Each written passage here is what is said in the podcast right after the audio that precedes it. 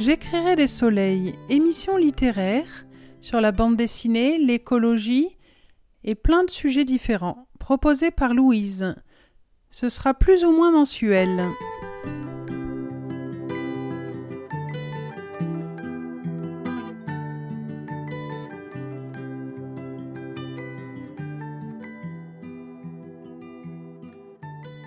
Ce mois-ci, je vous propose deux guides ainsi qu'un petit livre folio. Donc les deux beaux guides de Terre vivante sont De la santé au féminin, écrit par Elga L. Besser, ainsi que le guide Terre vivante Mille remèdes à faire soi-même, écrit par Dr Claudine Lu. Et nous finirons avec Edith Thomas, Les pétroleuses, édition folio.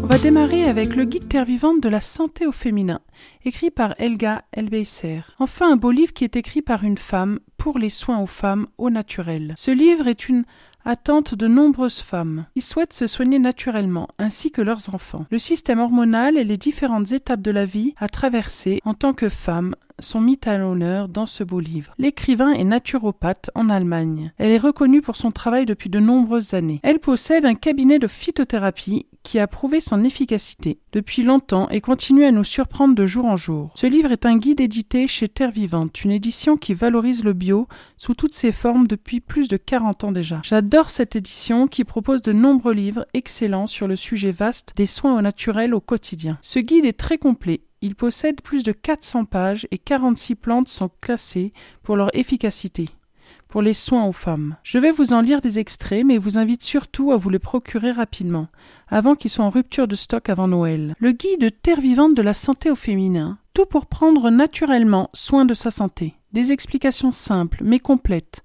sur l'importance des différentes hormones pour l'équilibre féminin.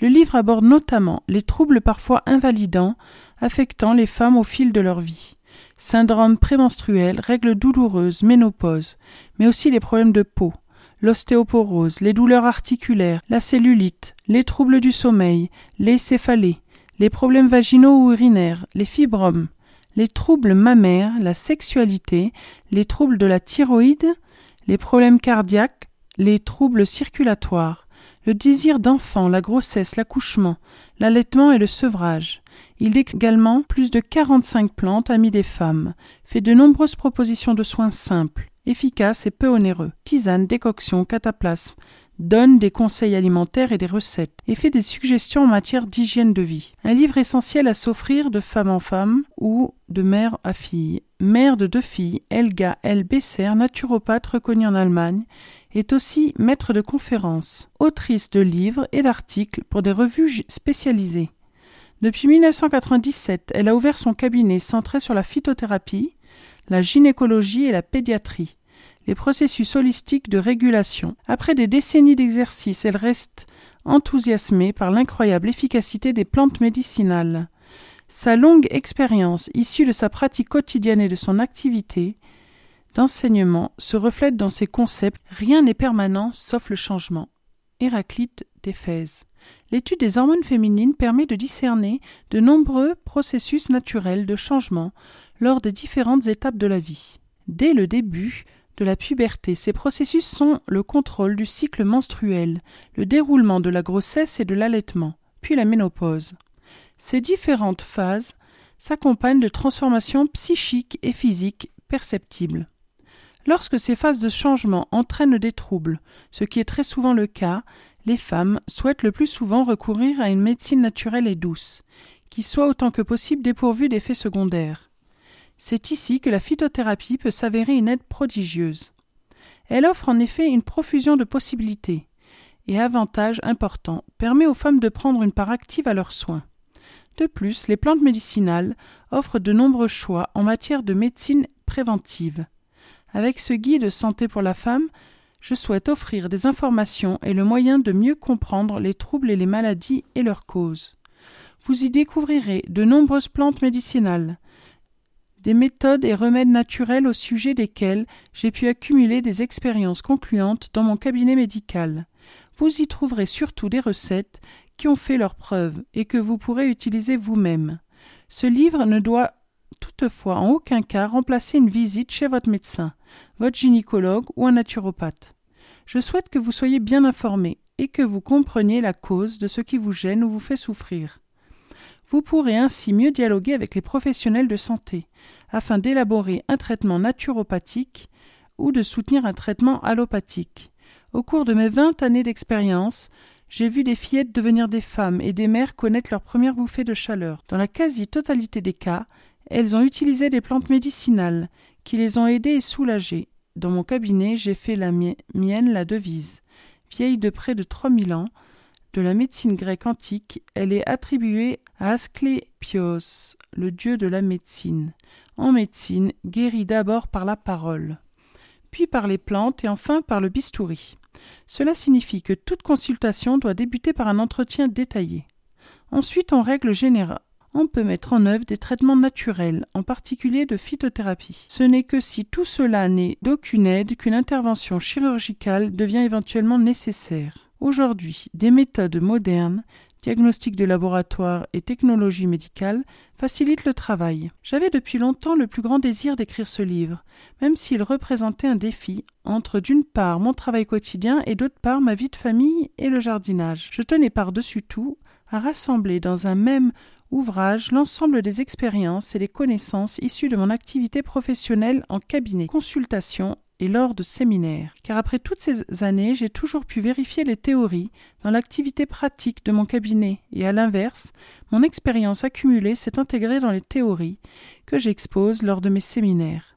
Cette relation à double sens constitue un merveilleux travail, dont je ne peux plus me passer. Ainsi est né cet ouvrage qui a mûri pendant des années, pendant une période où je connaissais moi-même de profonds changements hormonaux, si bien que j'ai pu faire l'expérience de la puissance et de la complexité des hormones. J'ai accepté de bon gré cette danse des hormones, les changements cycliques de la vie, faisant partie intégrante de la féminité. Et c'est justement là que résident notamment nos spécificités et nos forces. Je vous souhaite une grande joie à la lecture de cet ouvrage et beaucoup d'inspiration et d'idées. Voilà, ça c'était l'avant-propos de Elga Elbesser, donc l'écrivaine. Donc on voit que c'est vraiment une ouverture euh, vers l'autre pour expliquer euh, comment se soigner naturellement.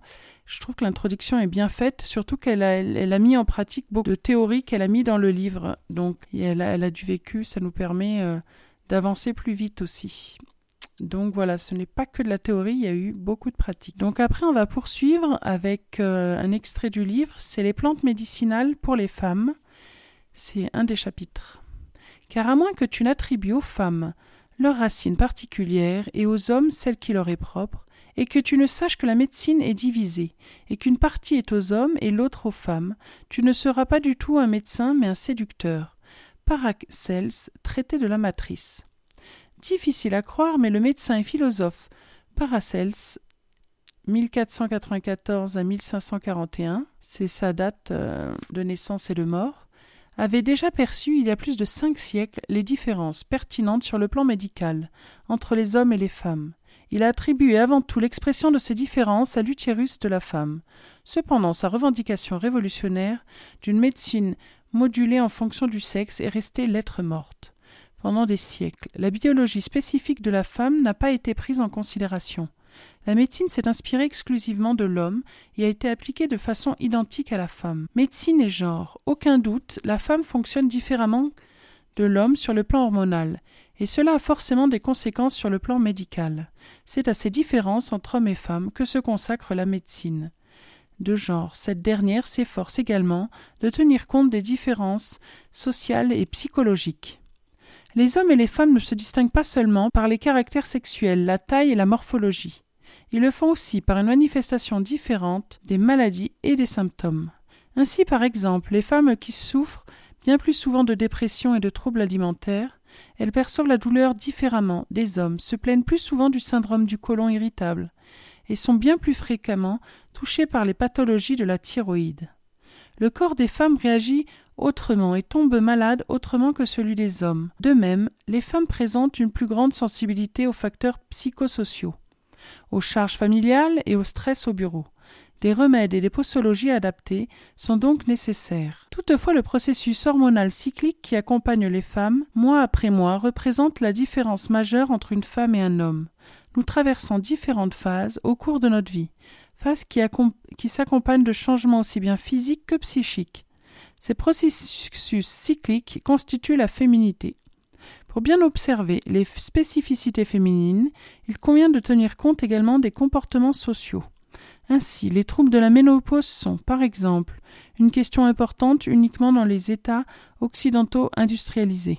On peut se demander pourquoi chez nous les femmes en souffrent bien plus qu'en Asie ou en Afrique. Les plantes médicinales alliées de la femme. Les femmes ont besoin d'une médecine qui leur soit propre, qui soutienne leurs cycles hormonaux, étudie les maladies d'un point de vue féminin et, soit adaptée à tous les changements cycliques de leur vie. En la matière, les plantes médicinales s'avèrent particulièrement appropriées. En règle générale, elles sont dépourvues d'effets secondaires et agissent en douceur. Mère Nature nous offre un grand nombre de plantes médicinales typiquement adaptées aux femmes. Naguère, l'utilisation des plantes médicinales était inculquée culturellement aux femmes dès leur plus jeune âge. Traditionnellement, la phytothérapie a toujours été une affaire de femmes gérée par les femmes. On a euh, un approfondissement de ce volet-là dans un des chapitres, c'est Histoire de la médecine et de la gynécologie. Vous pouvez l'approfondir en lisant le livre. Euh, il y a un savoir ancestral qui a été fait depuis longtemps et que c'est bien de le préserver et de le transmettre à ses enfants. Voilà. Après, on va poursuivre avec un volet un peu plus technique et moins historique sur la sensibilisation de la médecine féminine. Et on va continuer avec les troubles et pathologies. C'est la deuxième partie du livre. Donc, il y a beaucoup de pages par rapport à ça, mais je vais vous en lire un volet pour vous illustrer. Règles douloureuses. Dysménorrhée. En jargon médical, les règles douloureuses sont désignées par le terme de dysménorrhée. Nombreuses sont les femmes qui connaissent plus ou moins de telles douleurs, et pour certaines, elles se transforment chaque mois en un véritable supplice. Par chance, elles n'atteignent que rarement ce niveau d'intensité qui les met complètement hors de combat. On distingue la dysménorrhée primaire et la dysménorrhée secondaire. Dysménorrhée primaire, les douleurs surviennent dès les toutes premières règles et deviennent, mois après mois, une fidèle compagne des femmes. Quelquefois, elles s'améliorent instantanément après la première grossesse, mais parfois elles peuvent persister jusqu'à la ménopause. Aucune pathologie physique ne les sous-tend, et pourtant, environ 50% des femmes en souffrent régulièrement.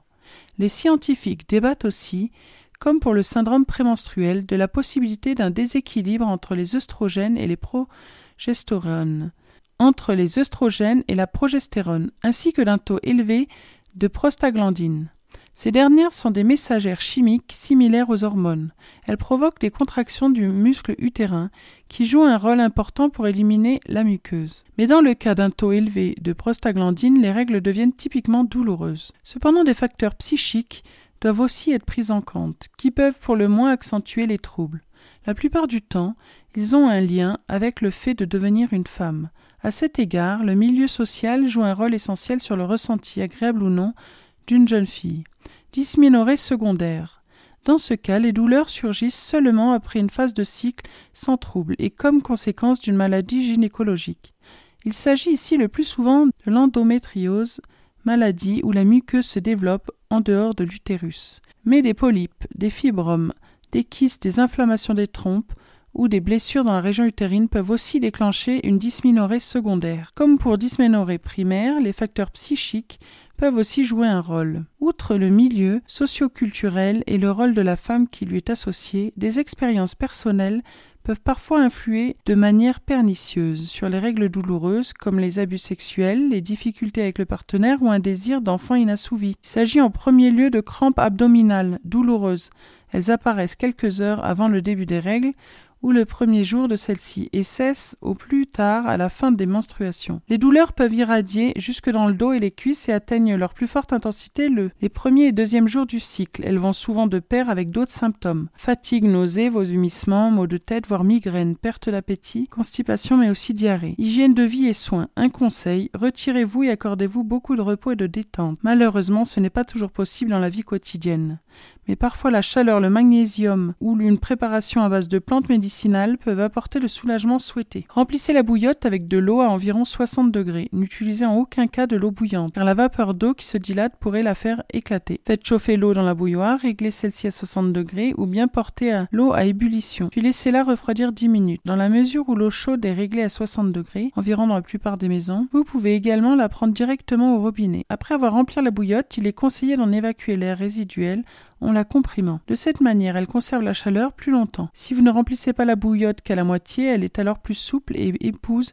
mieux la forme de votre corps. Vérifiez son étanchéité avant de l'utiliser et glissez-la dans une housse de coussin ou enveloppez-la dans un plaid avant de la poser sur votre ventre. Là, ça, c'est un des remèdes euh, faciles à faire. L'usage d'une bouillotte. Après, la chaleur toute bienfaisante fait souvent merveille. Réchauffez votre ventre avec une bouillotte ou un coussin rempli de noyaux de cerise. Peut-être pouvez-vous également prendre le temps de faire un enveloppement chaud et humide. Enveloppement à la camomille matricaire ou une friction chauffante, par exemple avec du gingembre. Donc là, il y a les recettes qui sont citées plus loin. Ou avec une pommade au cuivre rouge de type Kupfer Salbrod, voilà. Si vous aimez vous baigner, prenez un bain chaud relaxant par exemple, parfumé à la lavande. Sont surtout conseillés au début et avant même les règles, car ils contribuent à la détente et à la décontraction. Veuillez cependant à ce que la température reste saste afin que votre système sanguin soit stable. En général, concernant les bains thérapeutiques, la température ne doit pas excéder 38 degrés et le bain doit durer plus de 20 minutes. En cas de règles douloureuses associées à des saignements abondants, ces derniers peuvent être aggravés avec la chaleur. Si tel est votre cas, préférez un bain de pied chaud à un bain complet. En cas de règles douloureuses associées à des saignements peu abondants, un bain de pied à la farine de moutarde est bénéfique. Les bains de siège sont également possibles, par exemple avec l'acquis et millefeuille. Voilà. Après, il nous explique comment utiliser le magnésium parce que ça a été cité. Le magnésium est très bien aussi pour ce cas de problème. Voilà. Donc ça, c'est un des troubles qui peut avoir lieu. Il y a aussi le trouble de la ménopause qui est longuement détaillé. Bon, je ne vais pas vous lire tous les troubles du bouquin parce qu'il y a 400 pages. Euh, je vais quand même m'attarder sur un des troubles qui est assez commun aussi et qui touche euh, beaucoup les femmes. C'est les céphalées et les migraines. Les maux de tête font partie des problèmes de santé les plus répandus. Rares sont ceux qui sont épargnés au cours de leur vie. En France, 6% de la population dit en souffrir chaque jour et 70% y sont sujets de manière brutale ou, ou récurrente. Il existe plus de 200 types de maux de tête différents les plus courants étant les céphalées de tension et les migraines. Les femmes sont plus souvent touchées que les hommes. Supposer que les hormones puissent jouer un rôle relève de l'évidence. Les causes. La céphalée de tension. Plusieurs facteurs peuvent interagir pour déclencher les maux de tête de tension. On peut par exemple citer des tensions musculaires dans la région des épaules et de la nuque, ainsi que le stress, la dépression et les troubles anxieux. Dans de nombreux cas, des causes psychosomatiques sont également présentes. D'autres causes peuvent faire naître les céphalées, par exemple certains médicaments, des infections respiratoires, la nicotine, l'alcool, le manque de sommeil, la fatigue oculaire, un changement de temps, une carence en fer, une hypotension artérielle et des influences hormonales. La migraine affecte 10% de la population et touche trois fois plus les femmes que les hommes. Pendant longtemps, cette maladie a fait sourire. On coupait court en déclarant qu'il s'agissait seulement d'un prétexte avancé par une personne qui ne voulait ni travailler ni avoir une relation sexuelle. Mais les scientifiques ont mené de nombreuses études qui ont permis de mieux comprendre le tableau clinique, bien que les causes exactes demeurent parfois incertaines. Outre les causes vasculaires et neurogènes, il semble que les facteurs génétiques jouent un rôle. On a ainsi remarqué une prédisposition familiale. Toutefois, il est clair qu'outre ces causes, des facteurs déclenchent contribuent à la survenue de la migraine. Après, ils expliquent encore euh, comment on peut avoir des migraines. Il y a aussi plein de migraines très différents, les symptômes, il y a tout un détail. Mais là, moi, je vais me, je vais aller directement dans les soins parce que, voilà, il vous faudra le livre si vous voulez plus de détails sur les migraines et sur leur intensité et comment elles se traduisent. Mais là, on va aller dans l'hygiène et les soins par l'alimentation et les boissons, par exemple. Un régime alcalin a un effet positif. Faites attention à d'éventuelles intolérances alimentaires. Histamine par exemple, réduisez votre consommation d'alcool et de nicotine. De plus, vous devez absolument veiller à boire suffisamment d'eau, de jus de fruits dilués ou la tisane. Une perte liquide de 2% perturbe déjà la concentration. Quand elle est plus importante, on a mal à la tête. Bien souvent, la mesure de premier secours consiste à boire un grand verre d'eau suffit et c'est encore mieux s'il s'agit d'eau minérale riche en magnésium. Du café contre les céphalées, une tasse de café corsé ou un expresso associé à une cuillère à café de jus de citron peuvent atténuer les céphalées à leur premier stade. Attention, ne versez en aucun cas le jus dans la boisson et prenez-le à part. La vitamine C contenue dans le citron renforce l'effet du café en aidant à la transporter plus de caféine dans le cerveau. Fait de nombreux analgésiques de synthèse recèlent de la caféine. Elle inhibe dans le cerveau l'action des prostaglandines, ces substances qui rendent les récepteurs sensoriels de la douleur très sensibles. Le magnésium. Veillez à avoir de bons apports de magnésium car celui-ci relaxe et contribue à l'équilibre neurovégétatif. Les aliments riches de cet oligoélément sont les fruits à coque et les graines. Tournesol, courge, amande, noix ou sésame les céréales, flocons d'avoine ou riz complet, le quinoa, l'amarante et les légumineuses, entre autres haricots, pois chiches, lentilles ou soja. Pour prévenir les migraines, une supplémentation en magnésium est parfois conseillée, 360 mg par jour. On a en effet souvent constaté une carence en magnésium chez les femmes souffrant de migraines. Conservez votre rythme, veille, sommeil, également le week-end, surtout si vous souffrez de migraines. Bien souvent, celles-ci surviennent lors de moments de détente. Le sommeil doit être suffisant mais pas excessif. La détente, bon ça vous connaissez. Et après l'activité physique, le massage, les cataplasmes froids peuvent aussi aider. Il y a la méthode Knape. À titre préventif, utilisez la méthode d'hydrothérapie Knape, par exemple en marchant dans l'eau ou en prenant un bain de bras avec augmentation progressive de la chaleur. Commencez par de l'eau tiède, puis augmentez la température jusqu'à 40 degrés en l'espace de 15 à 20 minutes. Ensuite, séchez le bras et reposez-vous pendant 15 minutes. Les bains de pied à température alternée sont aussi très utiles. Les plantes, quelles plantes on peut utiliser? Les plantes médicinales pour la migraine.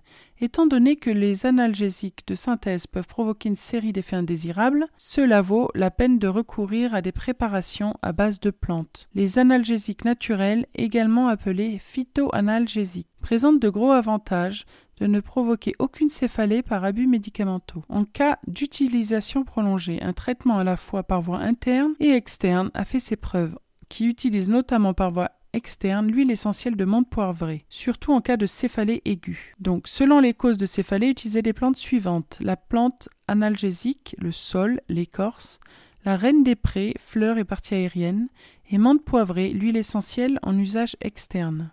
Les plantes calmantes, entre autres la mélisse, la feuille, la lavande et la passiflore. La plante antidépresseur, par exemple le millepertuis, la partie aérienne. Les cataplasmes et bains de pied, lavande, fleurs, fort, racines, moutarde. Plantes adaptogènes en cas de stress. On peut aussi réguler les hormones, donc la régulation hormonale en cas de céphalée. C'est surtout la menthe poivrée qui a montré son efficacité sous forme de médicament prêt à l'emploi. Commencez à la prendre quelques jours avant le début des règles. Le nettoyage des intestins, un régime alimentaire acido-basique et une bonne alimentation font partie des thérapies fondamentales d'un traitement phytothérapique en cas de céphalée, de tension, mais surtout de migraine. Il faut beaucoup travailler en amont euh, pour éviter ces problèmes-là. Donc le régime alimentaire acido-basique, c'est un travail de fond. Voilà. Mesures spéciales pour la migraine. Diminution des crises et de leur intensité. Grande camomille, la partie aérienne. La pétasite, les rhizomes. On rapporte parfois un soulagement grâce à la potentille en sérine. La partie aérienne à l'action antispasmodique, régulation de la digestion, surtout en cas d'implication du foie et de la vésicule biliaire, utilisation de substances amères. On peut faire aussi un petit roller à la menthe poivrée pour euh, l'appliquer euh, rapidement sur euh, nos tempes, faisant attention aux yeux évidemment de ne pas en mettre dans les yeux. Donc pour ça, il faut 10 ml d'alcool à 40%, 1 ml donc 20 gouttes d'huile essentielle de menthe poivrée et un flacon, un flacon à billes roll-on. Toujours faire attention aux yeux. Hein. Voilà. Il y a des tisanes aussi en cas de céphalée de tension. Voilà, vous voyez que c'est hyper détaillé. Ils expliquent euh, déjà l'origine des maladies qui peuvent survenir et après quels soins on peut mettre en place. Il y en a plein, il y a, il y a vraiment aussi les vomissements par exemple liés à la grossesse, il y a tout un volet sur la grossesse qui est hyper détaillé. Il y a aussi un chapitre très intéressant autour de l'enfant, de ce qu'on peut lui donner, il y a des choses qu'on ne peut pas forcément donner non plus aux enfants, voilà. À la fin, on a aussi un, petit tableau qui est intéressant et qui nous permet euh, de, comprendre les plantes. Voilà. Et leur usage. Je vais finir euh, en parlant du foie, qui a un rôle majeur dans l'organisme et qui est utile. C'est utile d'avoir un petit volet dessus euh, avant les fêtes. Voilà. Donc, renforcer le foie. Le foie est la centrale de désintoxication et du métabolisme de notre corps. C'est pourquoi vous retrouvez au fil du livre des conseils thérapeutiques pour traiter et soutenir cet organe. S'il dysfonctionne, les métabolites toxiques ne sont pas suffisamment éliminés et altèrent entre autres le métabolisme du cerveau et ses neurotransmetteurs. Une insuffisance hépatique se traduit par exemple par un manque de dynamisme, de fatigue et de l'irritabilité, des troubles de la mémoire et des difficultés de concentration. Une insuffisance hépatique peut être causée par une prise prolongée d'hormones, d'antidouleurs et d'antibiotiques, mais aussi par des troubles et des maladies comme une dominance œstrogénique, un fibrome ou un endométriose. Si vous vous réveillez systématiquement entre 1h et 3h du matin, pensez également au foie, car selon l'horloge organique de la médecine traditionnelle chinoise, il peut s'agir d'une légère insuffisance hépatique. Si vous souhaitez traiter un déséquilibre hormonal, vous devez d'abord penser à soutenir les organes du métabolisme, et notamment le foie, car il participe à la sécrétion et à la dégradation des hormones, des œstrogènes par exemple. Pour lui faire du bien, vous avez la possibilité de suivre une cure printanière, qui prend aussi en compte le foie, ou bien d'incorporer l'une des recettes ou préparations suivantes dans votre traitement. La plante mère, c'est le chardon-marie. On peut faire de la teinture alcoolique d'ailleurs, à base de, Chardon-Marie. On utilise des plantes hépatoprotectrices dans le chardon-marie, le fruit, l'artichaut, la feuille, le curcuma, le rhizome, ainsi que la grenade. Étant donné que ces dernières est aussi employée pour d'autres troupes féminins, elle bénéficie ici de sa propre description. L'acquier millefeuille, partie aérienne et les fleurs est traditionnellement employée en enveloppement de la médecine populaire, attribuée au pissenlit des vertus revigorantes pour le foie. Teinture alcoolique de chardon-marie. Pour soutenir le foie, vous pouvez fabriquer une teinture alcoolique. Peut-être même cultiver du chardon-marie aux fleurs splendides dans votre jardin. Vous pouvez, vous pouvez aussi entrer au niveau sauvage. Vous pouvez alors cueillir ces fruits frais. Bocal vert, 20 g de fruits de chardon-marie, 100 ml d'alcool à 40%, filtre à café ou à thé, petit flacon compte-gouttes, réduisez les fruits de chardon-marie. Empurez dans un mixeur jusqu'à obtenir une bouillie végétale liquide. Versez celle-ci dans le bocal, en verre, et laissez macérer dans un endroit chaud pendant deux semaines. Remuez régulièrement, filtrez le liquide obtenu dans un filtre à café ou à thé versé dans le petit flacon compte-gouttes. Prenez-en 10 à 20 gouttes trois fois par jour. Les teintures contiennent de l'alcool. Si votre foie est déjà altéré, vous devez impérativement prendre des médicaments prêts à l'emploi, en gélule ou en comprimé. Le chardon-marie, une star parmi les plantes hépatiques. Plante la plus importante pour le foie, le chardon-marie. Voilà, donc du coup, on a tout un volet sur le chardon-marie qui est une des belles plantes euh, pour le foie. Après, il y a beaucoup d'autres euh, recettes hein, pour le foie. Il y a la grenade, l'artichaut, euh, curcuma, boisson au curcuma, le lait d'or. Pour ceux qui ne connaissent pas, je vais m'attarder dessus. Le curcuma est vraiment savoureux quand il est associé à du lait chaud. Le poivre assure une meilleure absorption de la curcumine et la cannelle apporte une touche d'orient à la boisson. Si vous souffrez de bouffées de chaleur, laissez le côté de poivre et la cannelle car les épices peuvent raviver le feu qui couve en vous. Une tasse de 150 ml de lait au choix de coco, d'amande, de riz ou de soja ou de lait, 0,5 à 1 une cuillère de cumin, une pincée de poivre, une pincée de cannelle ou de vanille, facultative, une cuillère à café de miel ou au choix de sirop d'agave ou le sucre de fleur de coco. Mettez le curcuma, le poivre et la cannelle dans une tasse, puis versez dessus le lait chaud. Selon votre goût, sucrez légèrement le lait. Vous pouvez boire une tasse de cette boisson par jour. Si vous souhaitez préparer, Là, avec du lait froid. Voilà, après, on a l'artichaut, le curcuma, la grenade, la pissenlit, le chardon-marie, les médecines anthropophosiques, hépatodron en comprimé avec Véleda, feuilles de fraisier et de vigne. Indication stimulation de l'activité hépatique, thérapie de base en cas de maladie hépatique liée à l'eczéma. Il y a des compléments alimentaires aussi. Voilà, c'est assez complet. Bon, vous voyez, il y a aussi euh, soutenir les reins. Je ne vais pas vous faire l'inventaire de toutes les thérapies détoxification du livre. C'est un des chapitres très intéressants de ce bouquin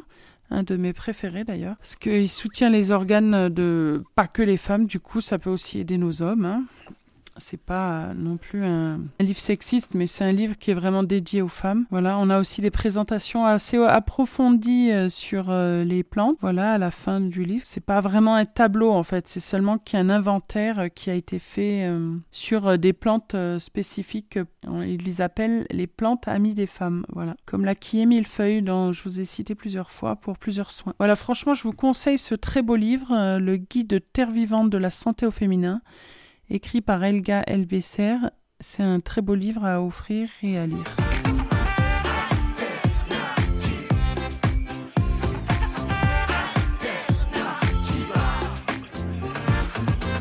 Prend soin de notre terre parce qu'on est bien les seuls à pouvoir le faire. On y met beaucoup d'amour au nom de toutes ces choses qui nous entourent. On se bat pour un avenir meilleur. On fait ce qu'on peut, ce qui nous semble bon. Pardon si on fait des erreurs. On pouvait pas rester dans l'inaction. Faudra en grimper des étages, en inventer des solutions, en placer le béton par du végétal. Le vert est la couleur de la révolution.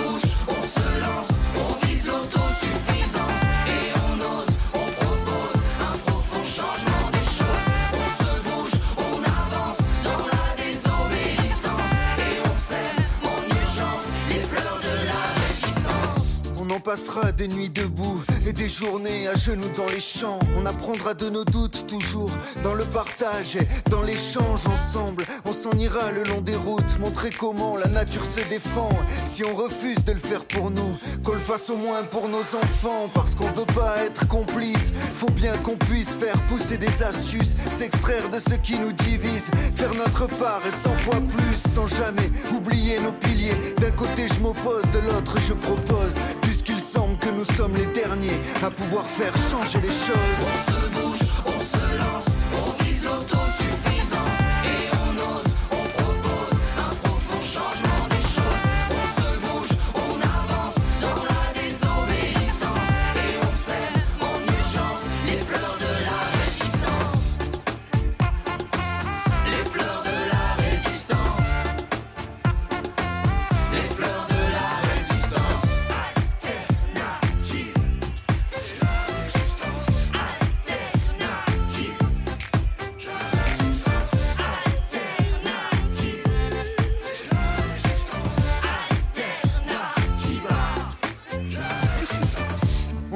nettoyer les plages et faire passer le message pour la lutte anti-spécisme et contre l'anthropocentrisme. On va poursuivre avec 1000 remèdes à faire soi-même, écrit par Dr Claudine Luhu. C'est le guide Terre Vivante, euh, propose 175 plantes faciles à trouver. Voilà. Donc du coup, ce livre est un guide très complet, comme toute la collection des guides de Terre Vivante qui est proposée. Ce sont des soins faciles à faire dans sa cuisine ou dans sa salle de bain, en prenant des précautions qui s'imposent bien sûr. Pour cela, il vous faut de bonnes bases, ce qui nous permet de remédier à de nombreux soins du quotidien ainsi que ses proches. L'auteur est un docteur, d'où le contenu très précieux de ce livre à offrir à Noël et à ses amis qui sont sensibles au sujet des plantes. Ça les intéresse pas, euh, on peut les initier, mais bon, des fois c'est un peu peine perdue. Mais euh, c'est intéressant de sensibiliser les gens à utiliser les plantes autour de ses chez soi. On en a tous, euh, même en ville, il y a des plantes et on peut les utiliser si on a un bon guide comme ce guide-là. On a de nombreuses photos qui illustrent tous les guides de terre vivante et permettent de bien visualiser les plantes et les soins. Ce livre très beau et bien conçu. Il y a 500 pages et plus de 1000 remèdes à faire. Un volet sur la prévention est important, donc je vais amorcer par ce point en lisant euh, des extraits du livre sur la prévention pour euh, bien faire ses soins et ne pas se mettre en danger.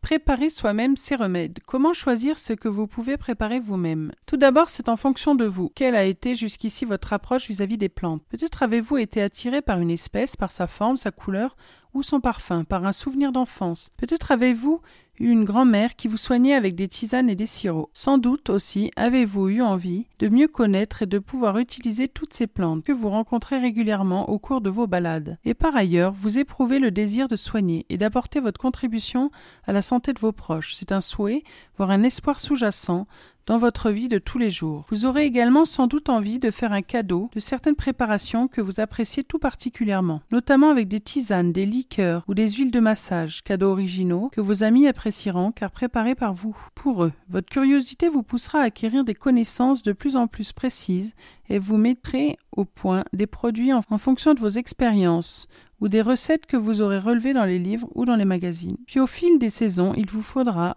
renouveler le stock de votre pharmacie familiale. Et vous serez ainsi à l'affût du premier coquelicot, de l'arrivée des bouquets printaniers d'aubépines ou du rugissement des feuilles de vigne. La récolte, des périodes de cueillette. La majorité des récoltes se font au printemps et en été. Cependant, suivant les régions, certaines espèces voient leur végétation s'épanouir l'hiver. En zone méditerranéenne, par exemple, ce sont les plantes de la garrigue qui profitent de cette saison, car elles n'auront pas à souffrir de la sécheresse. La période de cueillette est aussi fonction de la partie choisie. Vous trouverez en annexe un tableau récapitulant pour chacune des plantes décrites dans la troisième partie de ce livre les périodes et les sites de cueillette. Le lieu de cueillette sera déterminé avec attention et précision. Les plantes recherchent l'humidité au bord de rivières ou sur un espace humide. Les plantes aromatiques plutôt en garrigue ou sur des endroits secs et rocailleux. Ce lieu sera choisi pour sa richesse dans les espèces recherchées, mais aussi parce qu'il est propre et exemple de toute pollution. Ça c'est un point très important. En bord de route, c'est pas terrible. Pas de passage de voiture ou d'engins agricoles à proximité, pas de ferme avec un épandage plus ou moins probable, pas de trafic de toutes sortes, pas d'industrie ni d'activité polluante proche. Tout ceci étant vérifié, ne cueillez pas non plus en contrebas d'un chemin. Choisissez plutôt un lieu dominant pour éviter ne serait-ce que la poussière. Respectez le site et n'en ayez pas les ressources. Il faut toujours prélever avec parcimonie et en laisser suffisamment pour que le site se régénère de lui-même à la saison prochaine. Par exemple, si vous n'avez pas besoin que de la partie aérienne d'une plante, évitez d'arracher la racine. Les instruments et le matériel. Un panier est indispensable. On le choisira à fond plat et un peu ample, ce qui permet de récolter plusieurs espèces confortablement. Il ne peut pas mélanger les diverses références. Pour cela, le mieux est de se procurer des sacs en papier blanc ou en craft alimentaire. On les ouvre et on les place debout sur le fond du panier. Au fil de la récolte, chaque espèce trouve place dans le sac qui lui est attribué. Le mieux est d'écrire au crayon à papier le nom de la plante sur le sac. Rappelez-vous qu'une plante est plus difficile à reconnaître si elle est un peu flétrie. On se munit d'un petit sécateur ou d'une paire de ciseaux que l'on a nettoyé en début de récolte. Une gouge à asperges est souvent très utile pour extraire les racines. Cet instrument s'achète dans les magasins d'outillage ou les jardineries. Une pioche est parfois nécessaire pour récolter les racines ou simplement la plante entière. L'utilisation des plantes fraîches.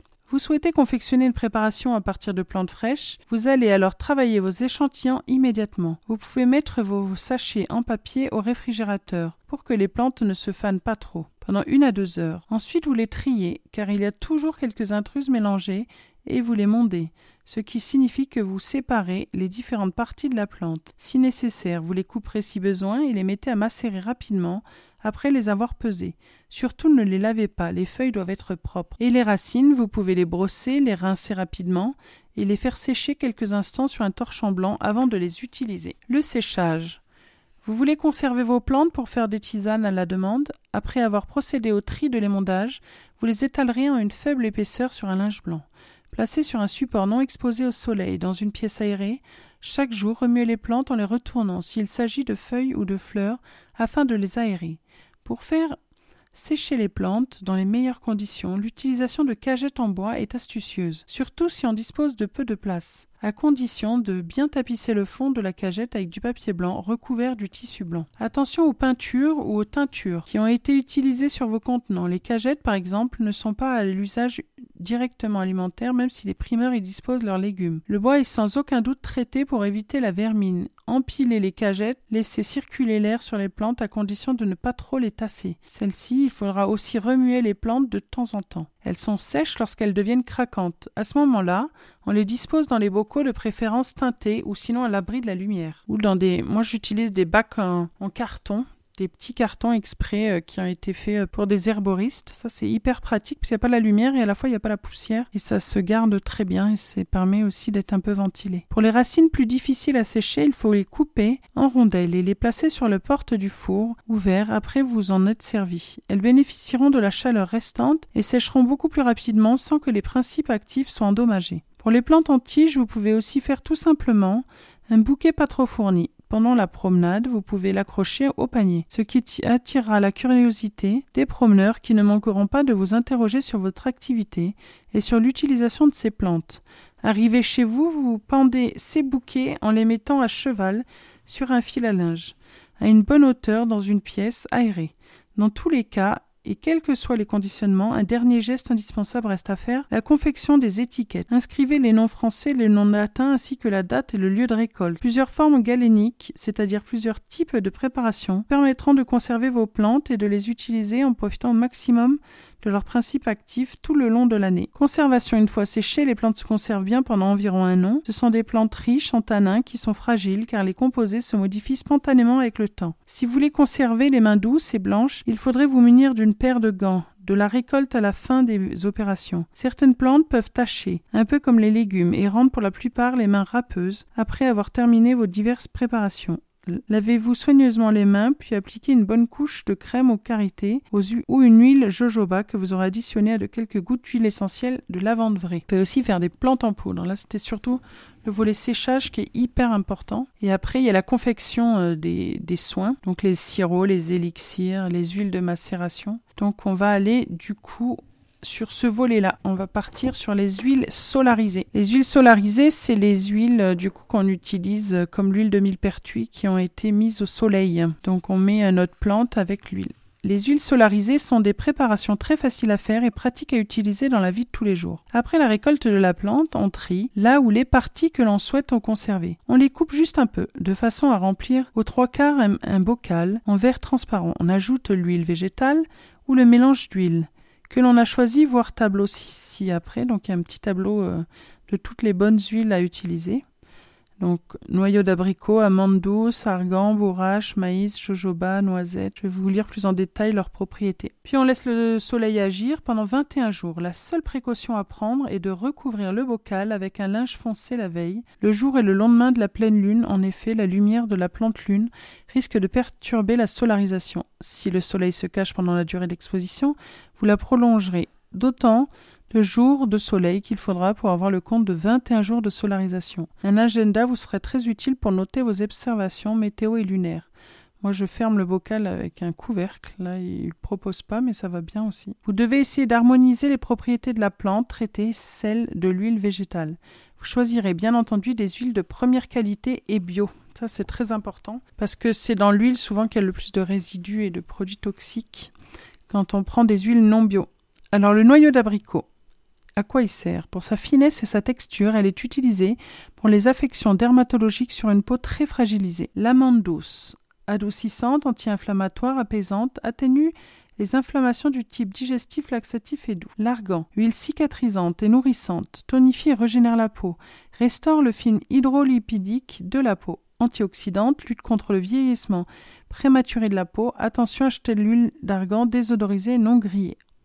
La bourrache antirhumatismale régénère les tissus, cicatrisante et antiride, toute affection cutanée. Le maïs, cicatrisante avant tout, surtout chez les enfants. Le jojoba, protectrice, hydratante, adoucissante, assouplissante, équilibre l'acidité de la peau. La noisette aide à traverser la barrière cutanée, calmante, cicatrisante, nourrissante, régulatrice de sébum. Attention, il faut de l'huile de noisette non grillée aussi, comme l'argan. Régulatrice, l'olive, régulatrice, nourrissante, calmante, cicatrisante, émolliente, tonifie le cuir chevelu, cependant elle parfume les préparations, ce qui n'est pas forcément agréable. Le pépin de raisin très fluide, nourrissante, régulatrice et réparatrice, antiradicaire, aide aux soins anti-âge. Le rosier muscat, fine et douce, elle participe à la synthèse du collagène et prévient les rides. Anti-déshydratante, cependant, cette huile est fragile pour une exposition au soleil. Le sésame anti-infectieuse, régénérante, assouplissante et restructurante, entre souvent dans les formules de cosmétiques. Le tournesol, assouplissante, adoucissante, protectrice, riche en vitamine E, très appréciée par les massages, c'est certainement les plus intéressantes si l'on considère le rapport qualité-prix. Vous pouvez l'utiliser avant toutes les plantes sans problème particulier. Moi, mes préférés, c'est du coup l'argan, qui est vraiment très polyvalente et qui sert pour toutes les peaux. Euh, et un régénérant cellulaire très important et l'olive qui va aussi pour toutes les peaux et euh, qui permet de calmer et de cicatriser euh, les peaux à problème Et le rosier muscat, bon, elle est très chère. Rosier muscat, c'est comme euh, l'argan, c'est très cher, mais ça, vaut le coup. C'est aussi un antiride et un antidéshydratante puissant. Voilà. Donc voilà, après on a la présentation des plantes, des plantes qui sont hyper intéressantes aussi qu'on a autour de chez nous et comment les utiliser. Donc euh, je, je vais finir avec ce volet-là et je vais vous présenter une plante que vous connaissez sûrement et qui est très bonne, qu'on utilise aussi en pâtisserie et qui s'appelle l'anis vert. C'est un digestif carminatif antitussif, antispasmodique. La Pimpinella anisum. Anis boucage, anis d'Europe. Anis officinal, boucage, petit anis, pimprenelle, pimpinelle, anisé. La partie utilisée, c'est la semence. L'anis est spontané en Égypte, au Moyen-Orient et en Grèce. Il est très cultivé dans les régions méditerranéennes, à climat suffisamment chaud. Description et botanique. C'est une herbacée pubescente, aromatique de 50 cm de haut environ. Sa tige est creuse, les feuilles trifoliées sont dentées à la base de la tige, réniformes dans la partie moyenne et divisées en lanières au sommet. Les petites fleurs blanches en ombelle d'ombellules sont involucres. Apparaissent en juillet-août, les fruits sont de petites akènes ovoïdes. Se récoltent en août. Pline un peu d'histoire. Pline l'Ancien évoque l'anis et lui accorde un pouvoir sur le sommeil et sur la jeunesse du visage. Puis Pythagore, celui du théorème, attribue à cette plante des pouvoirs magiques. Charlemagne ordonne sa culture dans les jardins français. L'anis vert contient 2 à 3% d'essence. Cette huile essentielle riche en anétol, en méticaviol et en terpènes donne diverses propriétés à la plante. C'est un antipasmodique. L'anis vert est utilisé pour les douleurs gastriques et sur les menstrualis- menstruations difficiles. Il est utile contre les troubles digestifs. Il est utile contre les troubles digestifs, notamment d'origine nerveuse, tels que la dyspepsie, l'aérophagie, la sensation d'oppression après le repas, contraction douloureuse de l'appareil digestif, colique, colique venteuse, gaz. Il est efficace contre certains troubles d'origine nerveuse, tels que les vertiges ou les palpitations. Le docteur Leclerc le conseille pour l'asthme, les quintes de toux, après la coqueluche, la toux des grands fumeurs et sur les bronchites chroniques. Il est leucogène, c'est-à-dire qu'il stimule la formation de leucocytes, globules blancs qui interviennent dans les infections. Donc utile pour renforcer le système immunitaire, il est galactogène, facilite la lactation, on aime, calme les coliques des nourrissons. Il est actif sur la fatigue générale, avec migraine et défaillance cérébrale. On le donnera aux étudiants avant leurs examens, aux responsables d'entreprise, à toute personne la veille d'un grand effort physique et psychique. Contre-indications et précautions particulières. L'anis vert est contre-indiqué aux femmes enceintes et aux enfants de moins de 12 ans. Après, comment l'utiliser? Les tisanes, préparer des infusions de semences d'anis vert pour mieux digérer pour les règles douloureuses, la fatigue, etc. Elles sont faciles à faire et ont en plus un goût très agréable pour ceux qui aiment le goût anisé. Une cuillère à café de semences d'anis vert pour une tasse de thé et d'eau bouillante. À prendre après le repas pour bien digérer. Action apéritive. Cette même infusion peut être donnée avant le repas pour favoriser un bon appétit. Action désaltérante et rafraîchissante. On peut aussi la boire fraîche dans l'après-midi pour se désaltérer. On peut aussi faire de la teinture mère d'anis vert. Mettez à macérer 10 g de semences d'anis vert dans 100 g d'alcool environ 100 ml à 45 ou 40% pendant 10 jours puis filtré. Donc les teintures mères, il faut jamais qu'il y ait du soleil, donc vous le mettez dans un placard. Action digestive, antispasmodique, règles douloureuses contre la fatigue et les ballonnements. 20 gouttes 3 fois par jour pour les mêmes indications. On peut faire aussi une liqueur digestive et réconfortante. 50 g de semences d'anis vert, 1 g de cannelle, un demi-litre d'eau de vie à 40%. Laissez macérer pendant un mois, filtrer puis ajouter 500 ml et sirop de sucre. On obtient alors une liqueur sucrée un peu, un petit verre de temps en temps pour digérer après un repas un peu lourd ou pour le plaisir. Voilà. Donc ce livre, bon, il est tout simplement génial. Ça vous permet de faire plein de choses euh, vous-même euh, et comprendre euh, les plantes et leur usage. Il y a vraiment la moitié du livre, c'est sur les plantes, hein, sur la présentation des plantes. On a, euh, on a l'arbre de Judée, le cerisier aussi. euh, il y a beaucoup d'arbres, le châtaignier, euh, chèvrefeuille. Voilà, on a plein de plantes de chez nous qu'on peut utiliser et elles sont bien présentées. Et après, il y a des soins à faire soi-même. Je vous le conseille vivement. C'est un très beau livre. C'est 1000 remèdes à faire soi-même, écrit par Dr Claudine Lu. Le guide Terre Vivante avec 175 plantes, facile à trouver. Édition Terre Vivante n'avons pas d'histoire. Depuis la nuit des temps, les femmes, nous sommes le continent noir. Debout, fameux esclaves, et brisons nos entraves. Debout, debout, debout. À cette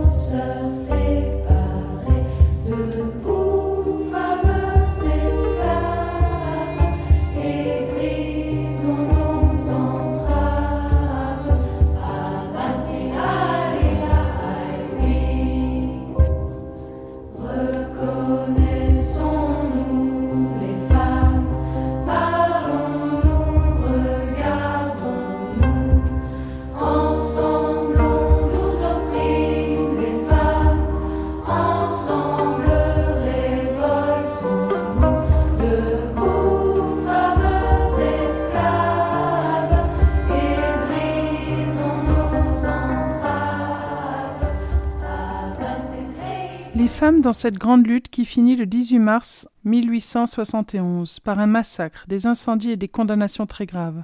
La Commune est née par le rejet d'une capitulation de la France face aux menaces de Bismarck lors de la guerre franco-prussienne en 1870 et au siège de Paris. Cette insurrection et la violence de la répression qu'elle subit eurent un retentissement international et dans le monde ouvrier grâce au parti, en partie au mouvement de fédérateurs des femmes. Cette insurrection et la violence de la répression qu'elle subit eurent un retentissement international, et dans le monde ouvrier grâce au mouvement en partie des femmes qui a été créé lors de la Commune. Du coup, je vais vous lire des extraits du livre. Là, c'était la présentation de la Commune de Paris.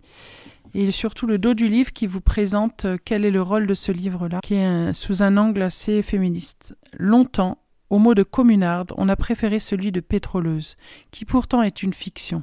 Une flétrissure misogyne qui raconte d'abord la façon dont on a dévalué, disqualifié et réprimé les femmes engagées dans la Commune de Paris au printemps 1871. En pionnière, Edith Thomas s'est attachée en 1963 à faire sortir de l'ombre ces femmes mobilisées pour la révolution sociale. Chartiste, elle a fouillé des archives fragiles et lacunaires exhavé des traces qui n'avaient jamais été regardées comme des objets légitimes. En débusquant ce stigmate qui charrie une foule de, de représentations sur la violence féminine et euphémisme l'épaisseur politique de la lutte pour déplacer les frontières de l'émancipation. L'autrice n'a pas seulement élargi l'histoire de la Commune de Paris, elle a aussi enrichi l'histoire des féminismes. Figure centrale de la résistance intellectuelle sous Vichy, qui fit elle-même les frais d'une puissante invisibilisation, Edith Thomas restaure les femmes de 1871 dans une souveraineté proprement politique aux antipodes de cette image d'hystérique du baril à quoi les ont souvent relégués les récits habituels ou virilistes de la Commune de Paris. Voilà, donc c'est un livre, comme vous le voyez, très engagé et du coup, euh, je vais vous en lire des extraits présentés par Edith Thomas. Une étude sur les femmes de la commune ne procède pas à un choix arbitraire, elle découle de la nature des choses. Sans doute n'y a-t-il qu'une seule histoire, où se trouve entraîné tout le genre humain, mais cette histoire est presque exclusivement l'œuvre des hommes. D'après les résultats, ce n'est pas là leur faire un compliment. Les femmes, en tout cas, n'y figurent guère que comme comparses ou comme victimes. Le féminisme, ou plutôt l'humanisme féminin, dont le féminisme n'est que l'avatar pour le XIXe siècle, est aujourd'hui considéré comme dépassé. C'est là un moyen d'escamoter les problèmes qu'il posait, et qui sont encore bien loin d'être résolus. Il suffit pour s'en assurer de voir la composition des comités directeurs des partis politiques, des conseils ministériels, des réunions de l'ONU. Malgré les proclamations concernant l'égalité politique et sociale, des hommes et des femmes, cette égalité demeure le plus souvent illusoire. Mais c'est déjà un principe appréciable que d'en avoir admis le principe. Il y a un siècle, cela eût passé pour une sottise et un scandale. Cette histoire de la moitié de l'espèce humaine s'est donc déroulée le plus souvent en marge de l'histoire et soulève les questions qui lui sont propres en France, de Christine de Pisan à Louise Labbé, de Marguerite de Valois à Marie de Gournay, de Madame du Châtelet et Madame de Coissy, d'Olympe de Gouges et à Madame de Stel, on en suit sans cesse le fil secret. Toutes ces femmes réclament que les femmes soient considérées comme des êtres humains. À partir de 1830, les saints Simoniens, Fourier et ses disciples Cabet Marx posent le problème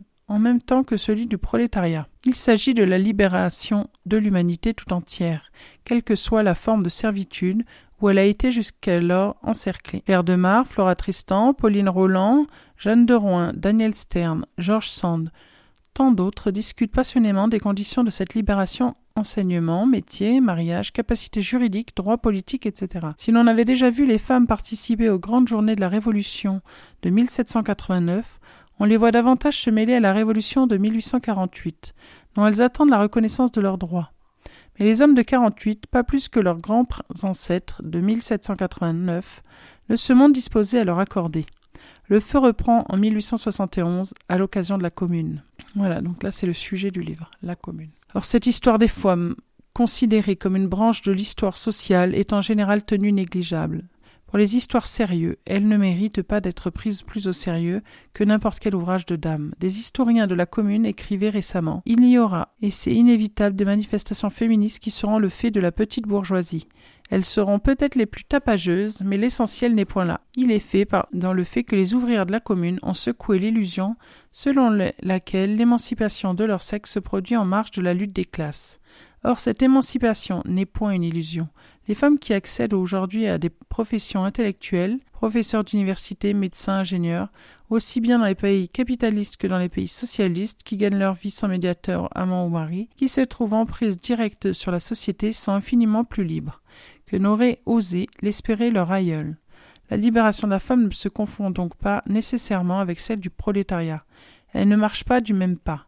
Que des historiens marxistes rejoignent ainsi la plupart des historiens bourgeois prouve seulement qu'ils sont aussi empêtrés que leurs confrères dans les préjugés masculins, encore qu'il s'agisse plutôt chez eux de tactiques politiques. Les autres estiment traditionnellement que la question ne se pose pas davantage. Les femmes ne présentent l'intérêt que dans leurs relations amoureuses, c'est-à-dire qu'elles ne comptent que comme objets.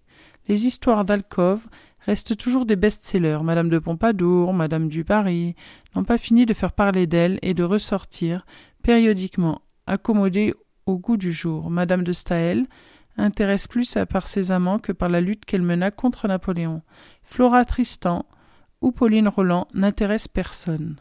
Il faut donc convenir que l'histoire des mouvements des femmes va à contre-courant et qu'elle réunit tout le monde contre elle. Aussi, plus encore que dans d'autres domaines, les grandes et vagues de synthèse ont-elles précédé les études sérieuses, nécessairement limitées, qui auraient permis de les échafauder avec quelque certitude. Je n'ai d'autre ambition que de déblayer un peu un terrain encore couvert de broussailles, de poursuivre un travail d'analyse, afin que l'on puisse par la suite tenter de véritables synthèses, qu'il est impossible de faire dans l'état actuel de nos connaissances. Bref, de chercher à établir quelques modestes vérités. Des études sur les femmes de 1848, sur Pauline Roland, sur George Sand m'ont mené logiquement à la Commune. La participation des femmes à la Révolution de 1871 a frappé par son importance tous les contemporains. J'en citerai quelques-uns à la barre pour me justifier d'avoir entrepris ce travail. Maxime Ducamp. Le sexe faible fit parler de lui lors de ces temps exécrables, et pour faire suite au mérite des femmes, on pourrait écrire un livre curieux du rôle des femmes pendant la Commune. Le récit de leur sottise devrait tenter le talent d'un moraliste ou d'un aliéniste. Elles avaient lancé bien autre chose que leur bonnet par-dessus les moulins. Elles ne s'arrêteront pas si mince détail, et tout le reste du costume y passa. Elles mirent leur âme à nu, et l'on fut stupéfait de la quantité de perversité naturelle que l'on y découvrit. Celles qui se donnèrent à la commune, et elles furent nombreuses, n'eurent qu'une seule ambition, s'élever au-dessus de l'homme en exagérant ses vices. C'était là un idéal qu'elles surent atteindre. Elles furent mauvaises et lâches. Elles étaient toutes là, s'agitant et piaillant, les pensionnaires de Saint-Lazare en vacances, les natives de la petite Pologne et de la grande Bohême, les marchands de mode à la tripe de Caen, les couturières pour monsieur, les chemisières pour, pour hommes, les institutrices pour étudiants majeurs, les bonnes pour tout faire, les vestales du temple de Mercure et les vierges de l'Oursine. Ce qu'il y avait de profondément comique, c'est que ces évadés du dispensaire parlaient volontiers de Jeanne d'Arc et ne dénièrent pas de se comparer à elle. Au dernier jour, tous ces viragos belliqueuses derrière les barricades plus longtemps que les hommes. On en arrêta beaucoup. Les mains noires de poudre, l'épaule meurtrie par le recul du fusil, tout ému encore de leur surexcitation des batailles. De Dauban, profondément réactionnaire lui aussi, les femmes étaient, comme les hommes, ardentes, implacables, enragées. Jamais elles ne se sont montrées en si grand nombre comme en ce temps-là, bravant le péril, défiant la mort. Elles pensaient les horribles blessures faites par la mitraille, par l'obus et les balles cylindriques. Elles accouraient auprès de ceux qui, sous l'impression de tortures inouïes, hurlaient, sanglotaient, mugissaient de rage. Il a vu pleine de sang, l'oreille remplie de ces cris sortis des dernières fibres vivantes de la chair. Elle prenait résolument le chasse-peau et courait aux mêmes blessures et à la même agonie et quelle intrépidité sur les barricades, et quelle férocité dans le combat, et quel sang-froid le long du mur, en face du peloton d'exécution. L'Alexandre Dumas fils, ce mot de la fin, nous ne dirons rien de leurs femelles, par respect pour les femmes à qui elles ressemblent quand elles sont mortes. De l'autre côté, Benoît Malon, un fait important entre tout ce qu'a mis en lumière la Révolution de Paris, c'est l'entrée des femmes dans la politique sous la pression des circonstances, par la diffusion des idées socialistes, par la propagande des clubs. Elles ont senti que le concours de la femme est indispensable au triomphe de la révolution sociale, arrivée à sa période de combat, que la femme et le prolétaire, ces derniers opprimés de l'ordre ancien, ne peuvent espérer leur affranchissement qu'en s'unissant fortement contre toutes les forces du passé. Elle se rappelait d'autre part que les femmes de Paris remplirent une des plus belles pages de la Révolution de 1789. Les 5 et 6 octobre, et beaucoup d'autres. Elles se mirent avec passion au service de la révolution communale. Comme ça qu'ils appellent la commune. On les trouvait toujours en nombre imposant dans les actions collectives, et beaucoup se dévouèrent particulièrement à la cause révolutionnaire. Un certain nombre d'héroïnes faisaient crânement et modestement le coup de feu aux avant-postes, quelques-unes sous l'uniforme de garde nationale. On ne comptait plus les cantinières qui se signalaient. Une dizaine avaient été tuées et les survivantes n'étaient pas moins braves. De Lys Gareil, cette femme qui saluait compagne, c'est la vaillante et vraie parisienne. L'immonde androgyne née de Frange a suivi sa clientèle à Versailles, où exploite l'armée prussienne de Saint-Denis. Celle qui tient le pavé maintenant, c'est la femme forte, dévouée, tragique, sachant mourir comme elle aime, de ce pur et généreux filon, qui, depuis 89, court vivace dans les profondeurs populaires. La campagne de travail veut aussi s'associer à la mort. Si la nation française ne se composait que de femmes, quelle terrible nation ce serait, écrivait le correspondant du Time. Elle ne retient pas son homme, au contraire, le pousse à la bataille, lui porte au tranchées le linge de la soupe comme elle faisait au chantier. Beaucoup ne veulent pas revenir, prennent le fusil. De Marx enfin, les cocottes avaient retrouvé la piste de leur protecteur, qui s'était terré, les hommes de la famille, de la religion et surtout de la propriété. À leur place, les vraies femmes de Paris avaient reparu à la surface héroïque, nobles et dévouées comme les femmes de l'Antiquité. Et encore les femmes de Paris joyeusement donnent leur vie sur les barricades et sur le lieu de l'exécution. Qu'est-ce que cela prouve? Eh bien que le démon de la commune les a changés en mégères et en hécates.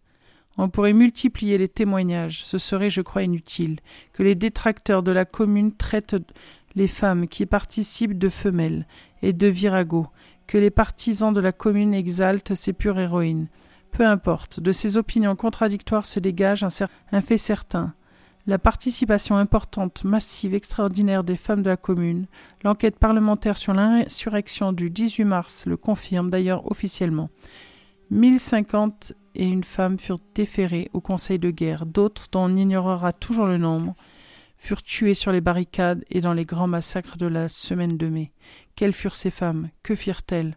Que voulaient-elles? Que pensaient-elles? Les pétroleuses? Furent-elles un mythe ou une réalité? Autant de questions qui se posent à l'historien. Et d'où l'essence de ce livre. Je vais vous lire un chapitre du livre. Là, c'était la présentation euh, faite par l'auteur. Et euh, elle explique pourquoi elle a écrit ce livre, parce que euh, du coup, les communardes, moi je vais les appeler les communardes, pas les pétroleuses, comme ça a été utilisé, eh ben, du coup, elles étaient les combattantes de la première heure pour plus de liberté et de reconnaissance et contre le régime de Thiers, voilà. Enfin, le régime, le gouvernement de Thiers, mais qui était un peu dictatorial. Il serait sans doute exagéré de dire que cette journée révolutionnaire fut l'œuvre des femmes, mais elles y contribuèrent puissamment. Au moins pour la première partie, la neutralisation des troupes. Il fallait en finir. Sur l'ordre de M. Thiers, l'armée était entrée dans Paris pendant la nuit. Elles avaient occupé les points stratégiques et s'étaient emparées sans difficulté des canons de Batignolles. À Montmartre, un poste du 61 bataillon de la garde nationale veillait, rue des Rosiers. Louise Michel était venue y porter un message, lorsque le garde national Turpin fut blessé d'une balle, dans des circonstances assez obscures. Avec une cantinière qui se trouvait là, Louise Michel lui donna les premiers soins. L'armée n'avait pas rencontré de résistance, et l'affaire semblait devoir se régler rapidement. Cependant, le général Vinoy avait oublié que pour tirer des canons, il faut des chevaux.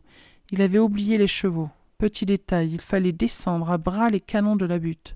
Pendant ce temps, Montmartre s'était réveillé. Les ménagères, qui allaient chercher leur lait et leur pain, commençaient à s'attrouper et à répandre les nouvelles. Des groupes curieux se formaient autour des soldats. Vers sept heures, le maire de Montmartre, Clémenceau, monta en haut de la butte et voulut faire transporter à l'hôpital le blessé Turpin. Le général Lecomte le lui refusa. Il s'opposait formellement à cette promenade de cadavres. Saint militaire s'en occupait. Mais on avait donné l'alarme. Aux églises de Paris, le tocsin sonnait. Je descendis ma carabine sous mon manteau en criant Trahison écrit Louise Michel, une colonne se formait. Tout le comité de vigilance était là, Ferré, le vieux Moreau, Montmartre s'éveillait, le rappel battait. Je revenais en effet, mais avec les autres, à l'assaut des buts. Nous montions au pas de charge, sachant qu'au sommet il y avait une armée rangée en bataille. Nous pensions mourir pour la liberté, on était comme soulevés de terre. Et comme Louise Michel est douée de la sensibilité des poètes pour qui le ciel, le soleil et les nuits ne cessent jamais d'accompagner les actions des hommes, elle ajoute La butte était enveloppée d'une lumière blanche, une aube splendide de délivrance. Tout à coup, elle voit sa mère à côté d'elle, sa mère, la vieille servante Marianne Michel, qu'elle n'a jamais cessé et ne cessera jamais d'aimer, d'une tendresse parfaite. J'en sentis une épouvantable angoisse. Inquiète, elle était venue. Toutes les femmes étaient là, montées en même temps. Que nous, je ne sais comment. C'est beau, hein J'aime beaucoup l'écriture de ce livre. C'est très poétique et à la fois euh, c'est assez euh, dur, quoi. Il y a des côtés très durs. Il faut que vous le lisiez pour voir parce que c'était une commune qui était quand même très sanglante. Moi qui suis non violente, je me dis, je ne sais pas si j'arriverai à faire ce qu'elles ont fait, mais du coup, euh, ça, ça, permet de voir le rôle important qu'elles avaient de soutien, même au niveau des blessés, au niveau des.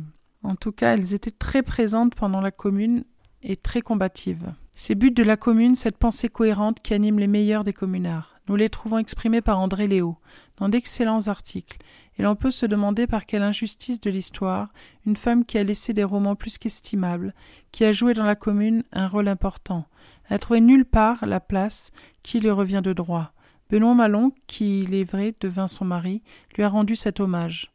Une femme dont le nom est celui d'un des plus grands écrivains de notre temps, et que Rossel, qui s'y connaît, a appelé le citoyen André Léo. C'était également voué à la cause populaire, il a servi de sa plume, de sa parole et de son concours. Mais les historiens de la littérature qui font un sort à des écrivains de troisième ordre ne citent même pas son nom, et les historiens de la commune la signalent à peine. Cela, cela tient sans doute à plusieurs raisons. La première, c'est qu'André Léo était une femme, et qu'il faut beaucoup de plus de talent à une femme qu'à un homme pour qu'il soit reconnu. La seconde, c'est qu'André Léo fut compromise dans la commune, et que les historiens de la littérature sont en général de tendance très traditionnaliste. La troisième, c'est qu'André Léo, quel que fût son dévouement envers la commune, dévouement qu'elle lui conserva toute sa vie, ne comptait pas parmi les extrémistes, et n'hésitait pas à blâmer les erreurs et les violences de ses partisans, inclinant vers Bakounine plutôt que vers Marx. Elle ne peut donc être rangée parmi les saints et les prophètes de la première internationale. Aux yeux des marxistes orthodoxes, André Léo est un individu, quelque peu suspect d'anarchisme et vaguement inquiétant. Aux yeux des révolutionnaires anarchisants, elle est beaucoup trop raisonnable aux yeux de la bourgeoisie, elle est révolutionnaire, bref inclassable, et de ces gens qu'aucune cause ne peut vraiment tirer à soi. Dans le journal La Sociale, André Léo se fait donc la propagandiste zélée mais lucide de la commune. Dès le 9 avril, elle constate l'isolement de Paris, l'incompréhension réciproque de la capitale et de la province. Tous les deux ont des torts et Paris, les plus intelligents, a peut-être les torts les plus graves. Il faut donc que Paris éclaire la campagne et la province et leur explique qu'ils ont les mêmes oppresseurs, il convient que Paris n'imite pas les violences de ses ennemis contre la pensée et contre la liberté, et n'enfreigne pas les principes qui sont les bases mêmes de ses revendications. Ici André Léo pose implicitement l'éternelle question de la fin et des moyens.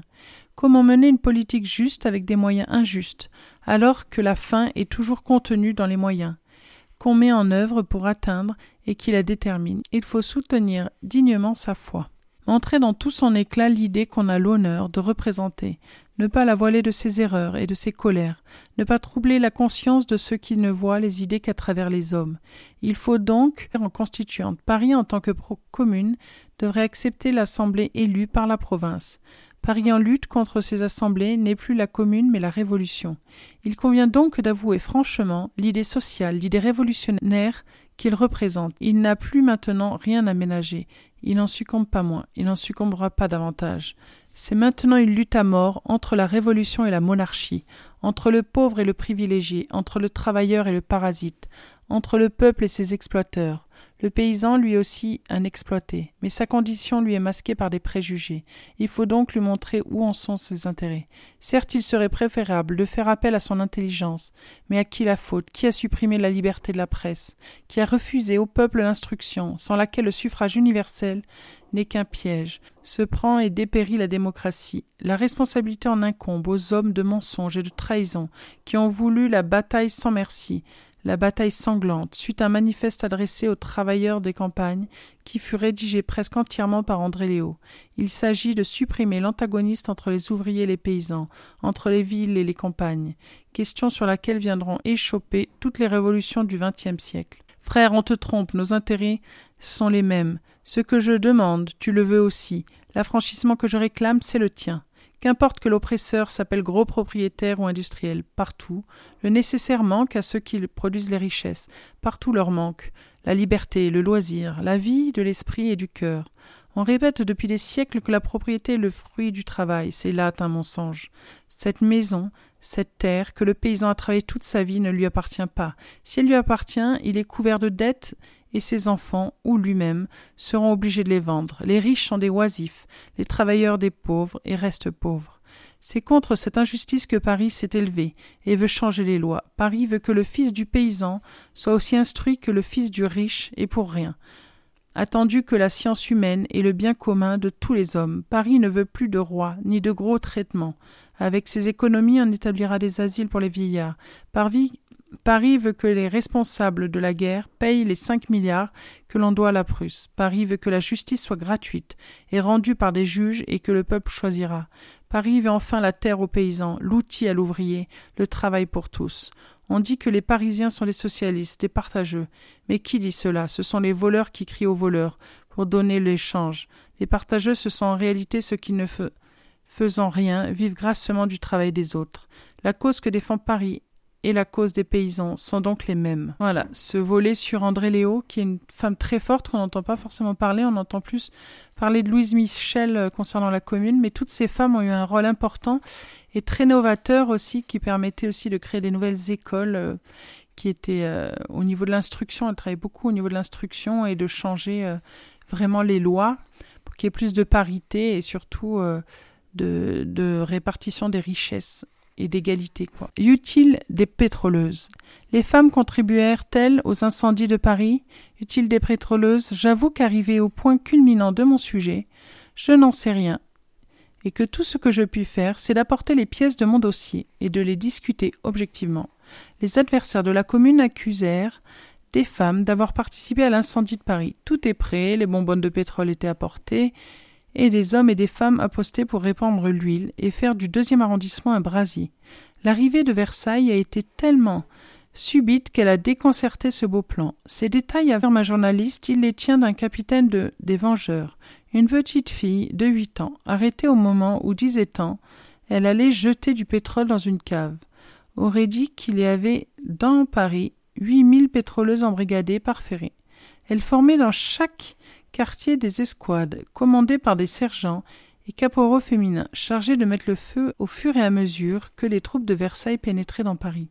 La presse versaillaise donne bien d'autres détails, des affichettes portant la mention BPB, bon pour brûler, et une tête de bachante aurait été collé sur les meubles que l'on devait incendier. On parlait d'œufs de pétrole munis de capsules et de nitroglycérine, de ballons porteurs de matière incendiaire. On avait arrêté, disait-on, une vivandière dans le barillet contenant deux litres de pétrole, rue de Vénégrier. On avait trouvé chez deux femmes une trentaine d'œufs au pétrole. Pétrole, on ajouta bientôt le vitriol ou pétroleuse, les vitrioleuses, chargées par la commune de défigurer les officiers et les soldats versaillais. Peu importe la vraisemblance. Le Figaro affirmait que l'on avait arrêté à Montmartre une femme et une petite fille qui pendant une heure, avaient jeté du pétrole dans les caves. La preuve, c'est que leurs boîtes de lait étaient encore pleines de pétrole. La patrie rapportait que l'on avait trouvé, faubourg Saint-Germain, le squelette calciné d'une pétroleuse, la pipe à la bouche. La preuve, c'est que son vêtement était encore imbibé de pétrole. On suppose que c'est le feu de la pipe qui aurait déterminé cette combustion, expliquait savamment le journal. Mais ce qu'il n'expliquait pas, c'est comment des vêtements imbibés de pétrole avaient subsisté sur un squelette calciné. Dans cette hypo hystérie collective, on voyait partout les pétroleuses. Il suffisait dans les quartiers occupés par les Versaillais que les femmes fussent pauvres, mal vêtues, qu'elles portassent un cabas, une bouteille, une boîte à lait. Au coin de la rue Rivoli et de la rue Castiglione, la foule s'ameutait autour d'une femme qui venait d'arrêter deux artilleurs. On l'accusait d'avoir jeté une bouteille de pétrole sur le ministère des Finances qui brûlait depuis plusieurs jours. Deux gendarmes la battirent. Des centaines de femmes, qui en saura jamais le nombre, furent ainsi exécutées sur place. Maxime Ducamp lui-même fait justice de ces légendes. Dès la matinée du 24, écrit-il, Paris fut pris de folie. On racontait que des femmes se glissaient dans les quartiers déjà délivrées par nos troupes, qu'elles jetaient des mèches souffrées par les soupiraux. Verser du pétrole sur le contrevent des boutiques et allumer partout des incendies. Cette légende, excusée sinon justifiée par l'horrible spectacle que l'on avait sous les yeux, était absolument fausse. Nulle maison ne brûla dans le périmètre occupé par l'armée française. Et il cite à l'appui le témoignage du colonel Hoffman et de la légation des États-Unis, qui écrit le 26 mai Le pétrole et la folie du moment. De paisibles ménagères bouchent les ouvertures des caves, donnant sur le trottoir sous le prétexte ridicule que des bandes de femmes rôdent dans les rues, jettent du pétrole dans les caves, puis mettent le feu. De leur côté, les partisans de la commune ont nié absolument l'existence des pétroleuses. Louise Michel, les légendes les plus folles coururent sur les pétroleuses. Il n'y a pas eu de pétroleuses. Les femmes se battirent comme des lionnes, mais je ne vis que moi criant le feu, le feu, devant ces monstres. Lisa Gareil répond en 1897 à une enquête de la Revue Blanche sur la Commune sur le ton ironique et désabusé, et bien différent de celui de l'histoire des huit journées, affirmant cependant avec force. Quant aux pétroleuses, c'étaient des êtres chimériques, analogues aux salamandres et aux elfes les conseils de guerre ne parvinrent pas à en exhiber une. Et Karl Marx, dans un interview au New York Herald du 3 août 1871, précisant les rapports entre l'international et la commune, déclare que si elles ont travaillé ensemble puisqu'elles combattaient le même ennemi, il est absurde de dire que les chefs de l'insurrection agissent sur les ordres reçus du comité central de l'international de Londres. Au sujet des pétroleuses, il ajoute Cette histoire est une des plus abominables machinations qu'on ait jamais inventées dans un pays civilisé. Je suis sûr que pas une femme, pas un enfant, ne pourrait être accusé avec la moindre apparence de preuve d'avoir répandu du pétrole dans des maisons ou d'avoir essayé d'incendier quelque chose. Et cependant, on en a fusillé des centaines pour cela et déporté des milliers à Cayenne. Tout ce qui a pu être brûlé l'a été par des hommes. Le reporter du New York Herald répond je dois dire que j'en suis aussi convaincu. Je n'ai encore jamais rencontré une seule personne qui ait réellement vu une femme ou un enfant avec du pétrole. Voilà, donc ça c'est c'est un peu le cœur du livre, hein, euh, le sujet, les pétroleuses, qui elles sont vraiment. Je vais terminer avant de vous inviter à lire le livre si le sujet de la commune vous intéresse et surtout euh, le rôle des femmes pendant la commune, avec un, un extrait de la fin du livre qui cite un peu des personnes clés du livre. Mais à part quelques exceptions, les femmes qui jouent réellement un rôle pendant la Commune viennent, comme Louise Michel, Marguerite Tinaer, André Léo ou les Russes Elisabeth Dmitriv et Anna Jaklar, des classes aisées, et embrassèrent la cause du socialisme pour des motifs intellectuels. Elles apportent ainsi une fois de plus la preuve que si les opinions et les attitudes sont conditionnées, le plus souvent par l'appartenance sociale, une marge de liberté existe qui permet à chaque homme ou à chaque femme de choisir sa cause. Or, quelles que soient les erreurs et les fautes de la commune et de ses partisans, cette cause demeure celle d'une société en devenir, où l'égalité, la liberté, la justice ne seraient plus des mots vides de sens. Si médiocres qu'ils fussent souvent, les communards n'en incarnent pas moins une espérance qui les dépasse, et dont ils furent les acteurs, les témoins et les martyrs. Quant à transformer les femmes de la commune en pures héroïnes, nous laisserons ce soin aux agiographes des révolutions, mais il serait aussi faux d'en faire les abjectes mégères que décrivaient Maxime Ducamp et autres historiens réactionnaires. L'histoire au niveau des masses, comme au sommet, est faite d'individus qu'il est difficile d'atteindre jusqu'au fond d'eux-mêmes. Bons ou méchants, comme aurait dit Diderot, lâches ou courageux, qui le sait? C'est à travers leurs actes qu'on peut essayer de les saisir, et sans cesse ils nous échappent, car leurs actes sont ambigus et prêtes à des interprétations diverses contradictoires. Cependant, les mouvements de masse sont exécutés par des hommes et des femmes chacun unique et chacun différent. Anges et démons, rosières et mégères se côtoient dans la foule de la commune, ni plus ni moins que dans les cours des rois. Certes, les historiens inclinent vers la sociologie ne s'intéressent qu'à l'ensemble. Pour moi, c'est quelque chose d'autre que j'ai tenté de faire, décomposer les masses en leurs éléments, atteindre les cellules individuelles qui les composent, et sans doute y suis-je mal parvenu. Les documents sont partiaux, schématiques et insuffisants. J'ai retrouvé des noms et des actes, mais qui étaient Elisabeth Rétif, Léonie Suetens, Eulalie Papavoine, humble femme jetée dans une grande cause. Nul finalement ne le saura jamais. Et peut-être ici le mythe est-il plus proche de la vérité que l'histoire. Le mythe poétique que Victor Hugo, Rimbaud et Verlaine ont contribué à forger. Le temps des cerises de Jean-Baptiste Clément, qui chanta si longtemps sur les lèvres de tous les garçons et de toutes les filles de Paris, et qui devient la mélancolie rengaine des dernières orgues de barbarie, était dédié à une ambulancière de la commune. Les femmes de la commune apparaissent aussi chez d'autres chansonniers populaires. Emmanuel Delorme dans Pimprenel. Un jour on fit des barricades, ils descendirent tous les deux. Eugène Potier, l'auteur du chant le plus célèbre et le plus répandu, l'international. Les petits sont pétroleurs, dans le ventre de leur mère, nous supprimer, pour supprimer les voleurs, nul moyen n'est trop sommaire. Bien qu'elle fût pleine, on prit la commère, à faire coup double, elle nous força, fusillez-moi ça, fusillez-moi ça, pour l'amour de Dieu, fusillez-moi ça. Le blanquiste Troel, l'ouvrier typographe Achille Leroy exalte Louise Michel. Tu ne l'oublieras pas, cette Jeanne nouvelle, où, devant Versailles, elle resta debout. Mais c'est à Hugo, à Verlaine, à Rimbaud, que l'on doit d'avoir écrit les plus grands hommages. Victor Hugo, qui ne se séparera jamais son activité de poète de celle de citoyen, ne se contenta pas d'intervenir en faveur des condamnés de la commune. Il mit sa pitié et son génie au service des vaincus, comme il l'avait déjà fait dans les châtiments. Pour lui, l'usage des mots n'est pas un jeu vain. La poésie est au service de la vérité pratique. Il versifie donc, et hélas ce n'est pas toujours bon, les nouvelles qui lui arrivent à Bruxelles. Il attire l'opinion du monde sur l'effroyable répression qui suit la commune. La prisonnière passe, elle est blessée. Elle a, on ne sait quel aveu, sur le front, la voilà, on l'insulte. Quoi donc l'a poussée à se joindre aux insurgés? La faim sans doute ou l'amour d'un homme? Et il oppose à la misère de la femme blessée la joie immonde de Versailles et de leur femme élégante qui, du manche sculpté d'une ombrelle de soie, fouille la plaie de la prisonnière. Avec son poème sur Louise Michel, et ce ne sont plus les pauvres femmes misérables, irresponsables qu'il décrit, mais la révolution lucide, courageuse, qui assume totalement le destin qu'elle a choisi. Ayant vu le massacre immense, le combat, le peuple sur sa croix, Paris sur son grabat, la pitié formidable était dans les paroles. Tu faisais ce que font les grandes âmes folles. Et hélas de lutter, de rêver et de souffrir, tu disais j'ai tué, car tu voulais mourir. C'est tout le procès de Louise Michel qu'il évoque, la charge de l'incendie de Paris qu'elle revendique. Tu mentais comme toi, terrible et surhumaine. Tu disais au grenier J'ai brûlé les palais. Tu glorifiais ceux qu'on accuse et qu'on foule. Tu criais J'ai tué qu'on me tue. Et les juges hésitaient regardant la sévère coupable. Alors le poète lui apporte son témoignage personnel. Il la connaissait depuis sa jeunesse. Au temps lointain où à Vrancourt elle s'appelait encore Madame de Mailly. Il rappelle donc Tes jours, tes nuits, tes soins, tes pleurs donnés à tous, ton oubli de toi-même à secourir les autres, ta parole semblable aux flambes des apôtres, et aussi sa pauvreté, sa bonté, sa fierté de femme populaire.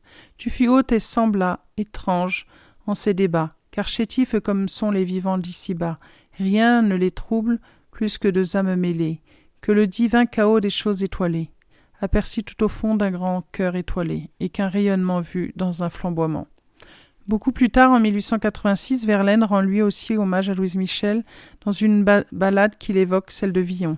Madame et Pauline Rollon, Charlotte Théroigne Lucille, presque Jeanne d'Arc, étoilant le front de la foule imbécile nom des cieux, cœur divin, qu'exile cette espèce de moins que rien, France bourgeoise au dos facile. Louise Michel est très bien. Quant à Rimbaud, c'est la lutte de la classe ouvrière tout entière qu'il exalte dans les mains de Jeanne-Marie. Jeanne-Marie a des mains fortes, mains sombres, que les tétanas, moins pâles comme des mains mortes. Sont ces les mains de Juana Sur les pieds ardents, des madones, ont-elles fané des fleurs d'or? C'est le sang noir des belladones, qui dans leurs pommes éclatent d'or. Elles sont pâlies, merveilleuses, au grand soleil d'amour chargé sur le bronze des mitrailleuses à travers Paris insurgé. Hugo, Verlaine, Rimbaud ont tressé des couronnes aux couturières, aux blanchisseuses, aux journalières, aux institutrices de la commune. Quelles reines peuvent s'enorgueillir d'avoir réuni autour d'elles de tels poètes de cour? Voilà, c'était donc un livre de Edith Thomas, Les pétroleuses, un beau livre sur la commune que je vous conseille pour en savoir plus sur le rôle des femmes pendant ce moment-là.